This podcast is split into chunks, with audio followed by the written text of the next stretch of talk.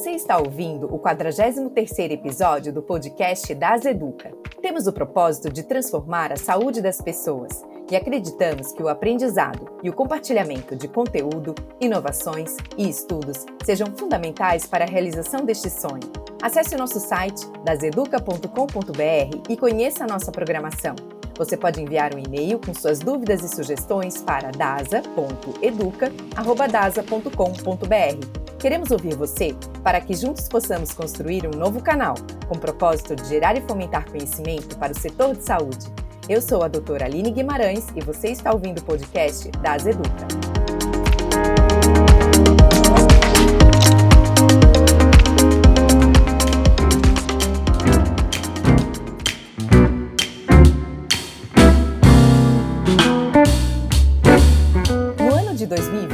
O mundo parou com a chegada de uma nova doença que era completamente desconhecida pela ciência. E até começarmos a entender as causas e os efeitos, foram meses com todos trancados dentro de suas casas, debatendo e reavaliando o modo como praticamos a higiene pessoal e a nossa relação com atitudes que podem potencializar a transmissão de um vírus. Aqui no podcast das Educa, nós já debatemos diversas situações e comportamentos humanos em época de pandemia. E assim como em quase 100% dos conteúdos de saúde, as palavras lockdown, vacinação, higienização e segurança, entre tantas outras, foram repetidas inúmeras vezes. Mas ainda não vencemos a pandemia e estamos em constante aprendizado sobre esse vírus. Então, para continuarmos nossa jornada de conhecimento através da ciência, hoje receberemos doutora Mirna Campagnoli, médica pediatra, diretora em análises clínicas da Regional Sul da DASA, que vai nos ajudar a entender as causas e os efeitos da Covid-19 nas crianças.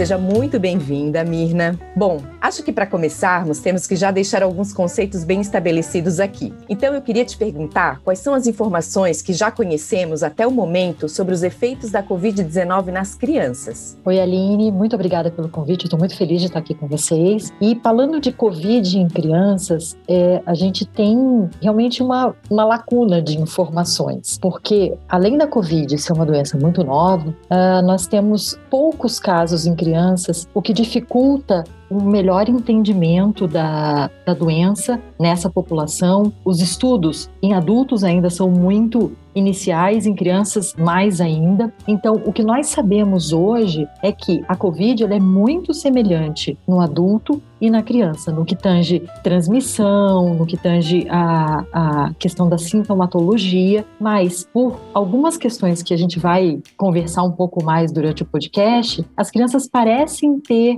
uma certa resistência aos quadros mais graves da Covid, o que é uma vantagem, mas, por outro lado, faz com que não seja tanto o foco de atenção de estudo nesse momento. Excelente, Mirna. E aí, para a gente entrar um pouquinho mais a fundo, quais seriam as diferenças dos sintomas nas crianças em relação aos adultos? Os sintomas da Covid na criança são bastante semelhantes aos do adulto. As crianças pequenas têm menos aquela sensação da perda de olfato e de paladar. Fica um ponto de interrogação se eles realmente não têm ou se eles não sabem descrever isso no momento da consulta. Mas, de fato, a gente nota mais uma síndrome gripal mesmo nas crianças, com o quadro de febre, congestão nasal, tosse, e é bastante incidente o quadro gastrointestinal, como a diarreia, a náusea, a inapetência, e o que faz a gente ter que considerar um pouquinho mais de atenção na questão alimentar e de hidratação da criança no momento da Covid. Ótimo, Mirna. E os tratamentos? Existiriam algumas diferenças de tratamento do adulto em relação à criança? Não, nenhuma diferença. Bem, na verdade, o tratamento da Covid ainda é uma grande incógnita, né?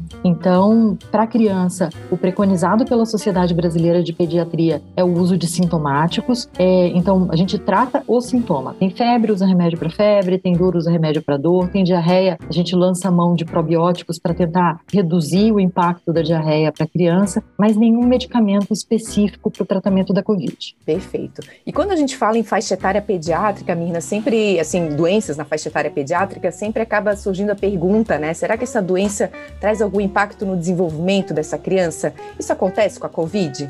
Bom, é muito cedo, né, Aline, para a gente determinar o longo prazo disso, tá? A princípio, ela tem um, uma consequência muito mais aguda, ou seja, nutricional. A criança pode sim ter uma parada de crescimento, uma perda de peso durante o curso da doença, mas como a, a incidência de complicações é muito pequena em crianças, não se identificou nenhum quadro de complicações tardias ou de sequelas em crianças. Nós temos sim um percentual extremamente pequeno de crianças que evoluem para um quadro mais grave, um quadro inflamatório sistêmico, que necessita de um atendimento é, dentro de uma unidade de terapia intensiva, mas não foi descrito até o momento nenhum quadro de sangramento de sistema nervoso central ou de convulsões e, e complicações que possam trazer um prejuízo neurológico para essa criança. Ai, felizmente, né, Mina? Tu vai falando, que vai bom, dando um alívio. Um alívio. e assim, tu já comentou, Mirna, que os sintomas podem ser semelhantes a um quadro gripal, né? Existe alguma dica para os pais, né, que estão ali com as crianças, eles terem alguma algum indício assim de que esse quadro pode ser COVID, né? Como como diferenciar laringite, resfriado comum da COVID-19 na criança? Muito difícil, muito difícil mesmo, porque é, a maioria dos quadros são quadros de síndrome gripal característica mesmo. Então, um quadro que começa com febre de moderada a alta, com muita coriza, muita tosse. Então, hoje, na presença de sintomas, é preconizado que se faça o teste para que a gente possa ter o diagnóstico. E eu acho que uma, um, um lembrete legal aqui é que, além do, do teste para COVID, a gente tem muitos testes para identificação de qual vírus respiratório essa criança está acometida. Então, às vezes, fica aquela sensação de, puxa vida, um PCR negativo para diagnóstico da COVID não elucida completamente o quadro e nós temos a possibilidade de identificar os outros vírus respiratórios através de alguns painéis genéticos. Então, talvez seja o momento da gente lançar mão dessas duas coisas. Perfeito, Mina. E hoje até tem um PCR que não é tão invasivo, né, como aquele teste do cotonete, né, que para criança seria interessante pensar nesse outro teste? É, nós temos o PCR realizado na saliva, que pode ser uma alternativa para crianças, mas é, infelizmente para crianças muito pequenas, ele tem tem uma limitação, porque é, a gente precisa de 5 ml de saliva. Então a criança pequena não consegue fazer a coleta desse material e aí é mais prudente, é mais seguro que realmente se faça o exame através da, do cotonete na nasofaringe. A gente tem visto já em outros países e, e não acredito que demore a chegar aqui para gente é, algum, alguns ensaios laboratoriais que vão permitir a coleta na, na parte anterior da narina. Então, que não precisa ser introduzido o cotonete de forma tão profunda como a gente precisa hoje para poder alcançar a nasofaringe. E talvez esse seja o mundo ideal para as crianças. Então, hoje, para as crianças maiores, a saliva já é uma realidade, mas para as menores, a gente permanece com o PCR tradicional.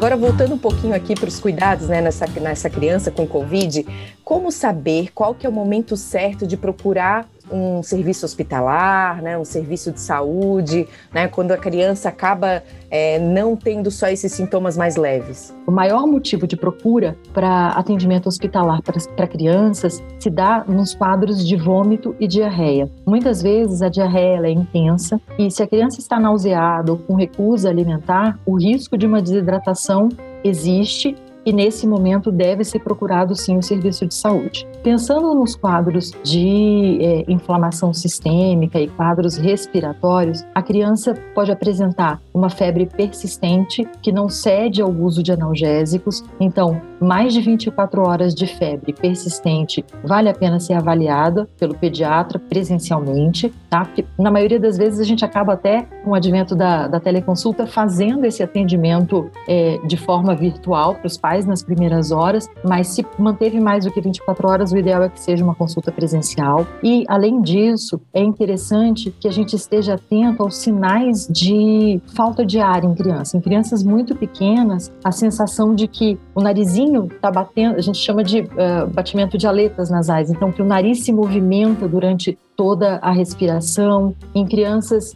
é, um pouquinho maiores, de dois a três anos, perceber se ela está muito quieta, sem interação, sem querer brincar. As crianças maiores já sabem referir um pouco melhor esses sintomas, mas mais do que 24 horas de uma síndrome gripal mais intensa, o ideal é que seja avaliado. Perfeito, Mirna, dicas muito importantes, né? Bom, Mirna, é, eu vou trazer aqui um, um, dado, né, que no começo da pandemia existia uma certa preocupação de que as crianças seriam mais transmissoras, né, da, da doença, da Covid-19, que elas teriam poucos sintomas, mas que elas seriam grandes vetores. Isso trouxe muita preocupação, principalmente em relação ao convívio com os avós, né, que são pessoas de mais idade, em geral, têm alguma comorbidade, mas, né, felizmente, o segundo Centro de Controle de Doenças Europeu, as, as pesquisas mais recentes sugerem sugerem que as crianças transmitem menos a doença, na verdade, né? O que traz um acalento aí pra gente. Isso é verdade? Onde que nós estamos em relação a esse tipo de informação? É, eu acho que logo no início, essa percepção de maior transmissibilidade se dava muito pela dificuldade de uso de máscara em criança. Então, e, e dessa conscientização da questão do toque, do uh, proteger o toque de nariz, de boca, de olhos e tudo. De fato, o, o, Centro de Doenças Europeu demonstrou que a transmissibilidade em crianças é menor e esse também tem sido o, o ponto de partida para os estudos do porquê que o número de complicações em criança é menor. Tudo leva a crer que a gente tem uma carga viral menor em crianças e por conta dessa carga viral menor, ela transmite menos e ela tem menos sintomas do que os adultos, tá? Claro que isso ainda é, é objeto de pesquisa, né, Aline? Então a gente gente não tem um, um, dado que possa trazer isso como uma verdade suprema, assim. Então, acho que é uma suspeita, mas é uma suspeita vantajosa para as crianças, sem dúvida nenhuma. Eu acho que, é, em relação à questão da transmissibilidade das crianças para os pais e avós, também tem muito a questão da, da ida para a escola, que a gente até vai conversar um pouquinho mais na sequência, mas a gente tem visto que, mesmo para os professores, que era uma grande preocupação o retorno às aulas, todas as vezes que a gente tem quadros de Covid na escola, por exemplo, na maioria das vezes esse, o, o caso índice não é uma criança, e sim o, um adulto que estava presente na escola. Né?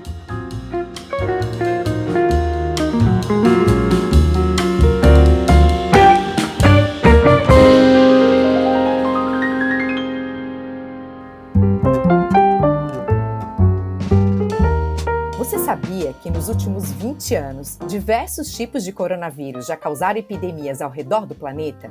No ano de 2003, por exemplo, o sul da China foi arrebatado por outro vírus que causa síndrome respiratória aguda grave, o SARS-CoV.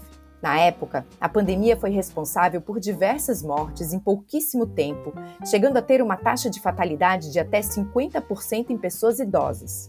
Já em 2012, foi a vez do Oriente Médio ser atingido por uma pandemia similar, que era chamada de MERS. A causa foi atribuída aos dromedários, que são comuns na região, e foi bastante agressiva, chegando a matar um terço das pessoas infectadas. Ou seja, se olharmos para a história, assim que controlarmos o contágio da Covid-19, nós não estaremos livres de outras situações similares no futuro. Mas esperamos que a velocidade dos dados e da informação seja o fator determinante no combate a vindouras pandemias, assim como a conscientização e introdução de práticas de higiene nos hábitos cotidianos.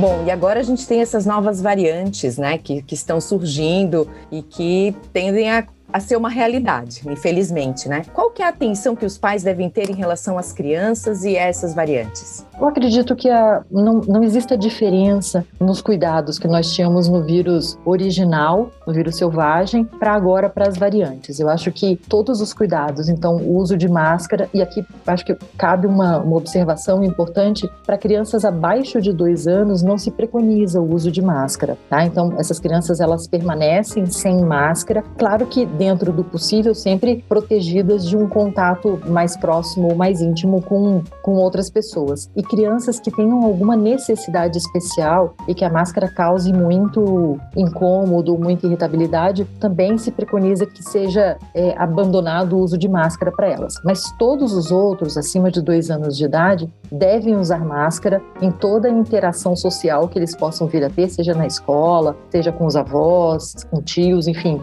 Então, o uso de máscara é bastante importante, o distanciamento social, a conscientização dessa criança do lavar as mãos, do uso do, do álcool para higienização. E sabe que tem uma coisa muito interessante, eu acho que é, eles foram tão impactados por tudo isso que na minha rotina de consultório eu vejo que são eles muitas vezes cobrando os pais dessa atenção, dessa higiene. Olha só, a máscara está fora do lugar, olha, você encostou a mão aqui. Então eu acho que eles estão bem, bem atentos a tudo isso. É, e isso traz realmente uma tranquilidade para os pais de que eles talvez estejam bem preparados para conviver com essa nova realidade, né? Perfeito, Mina. Eu tenho uma, uma menina de 5 anos e é exatamente isso que tu estás falando. Assim, até esses dias eu fui levá-la para a escola a pé e aí a gente cruza com pessoas no caminho sem máscara. Ela chega assim aí pro canto, ela quase atravessa a rua, ela fala, tá sem máscara.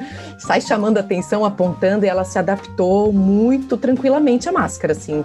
É, é, é bem curioso mesmo isso. Bom, Mirna, e agora eu vou te fazer uma pergunta que é um pouco polêmica, né? Que é em relação à reabertura das escolas, né? Tu já falou, já deu alguns indícios aí em relação a esse assunto, mas faz sentido a gente falar em reabertura das escolas nesse momento de pandemia? Qual é a sua opinião em relação a isso? Aline, faz sentido e faz todo sentido, tá? É, a Sociedade Brasileira de Pediatria já se posicionou a respeito disso também, é, de ser favorável a essa reabertura. Claro que com todo o preparo, com todo o cuidado. Então, as escolas, elas tiveram que se readequar a essa nova realidade. Então, muitas escolas, quando o, o número de alunos é pequeno, elas têm voltado com todos os alunos de forma presencial quando nós temos escolas que o número de alunos possa ultrapassar o que permite esse distanciamento social dentro das salas de aula, eles têm proposto um modelo híbrido em que metade da turma vai uma semana, outra metade vai na outra semana, e tem feito uma coisa que eu acho que foi um ganho enorme para as crianças e para os adolescentes nessa fase, a transmissão ao vivo da aula. Então, mesmo a turma que está em casa, está vendo o professor dentro da sala de aula, está vendo os outros alunos dentro da sala de aula, e isso causa um, um acalento, uma sensação de pertencimento pertencimento àquele grupo. É, e eu acho que dois grandes motivos norteiam essa opinião da Sociedade Brasileira de Pediatria, que eu também compartilho. O rendimento e o aprendizado das crianças é pior na modalidade online, então existe uma falta de maturidade, uma falta de até de costume disso, e a criança realmente dispersa muito mais. A criança aprende menos na modalidade online e os adolescentes eles acabam tendo é, a questão do eletrônico muito presente, mesmo durante o período de aulas. O primeiro ponto que precisa realmente de atenção é essa questão da queda do rendimento escolar. O segundo ponto é a questão do convívio a criança ela tem necessidade desse convívio com os pares, ela sente muita falta. Então, no ano passado, nós tivemos uma incidência gigantesca de ansiedade, de depressão em criança por conta do distanciamento. Os adolescentes, eu costumo dizer que, para mim, eles são o, o, a faixa etária que mais sofreu com a pandemia.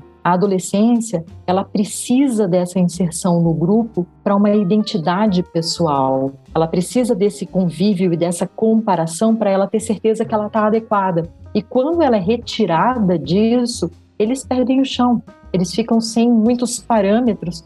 E a gente teve no ano passado muitos casos de depressão, casos de cutting, que é aquela questão do, da criança se cortar pelo quadro é, depressivo. Então, casos graves que precisam de medicação. Então, eu acho que o, o retorno para a escola ele tem ganho no sentido de ganho de aprendizado e tem um ganho emocional que é assim extraordinário. Perfeito, Mirna. Excelentes suas colocações. É, e o que eu ouvi bastante também, e que foi o que me convenceu até de colocar minha filha de novo na escola, é que assim, não faz sentido a gente não mandar a criança para a escola se o shopping está aberto, né? Se as praias estão abertas.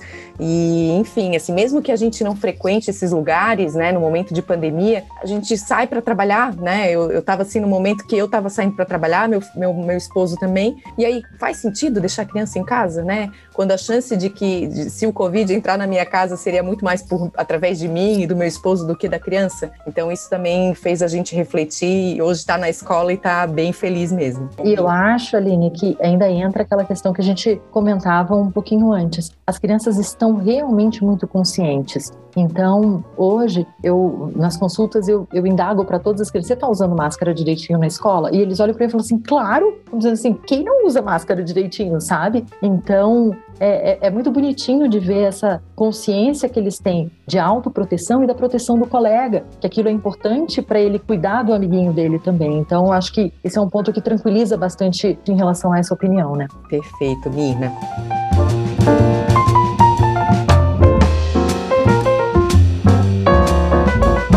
Agora, para fecharmos, você poderia deixar alguma dica para os pais que estão nos ouvindo, Mirna? Olha, eu acho que nós temos que, nesse momento, conversar bastante com a criança.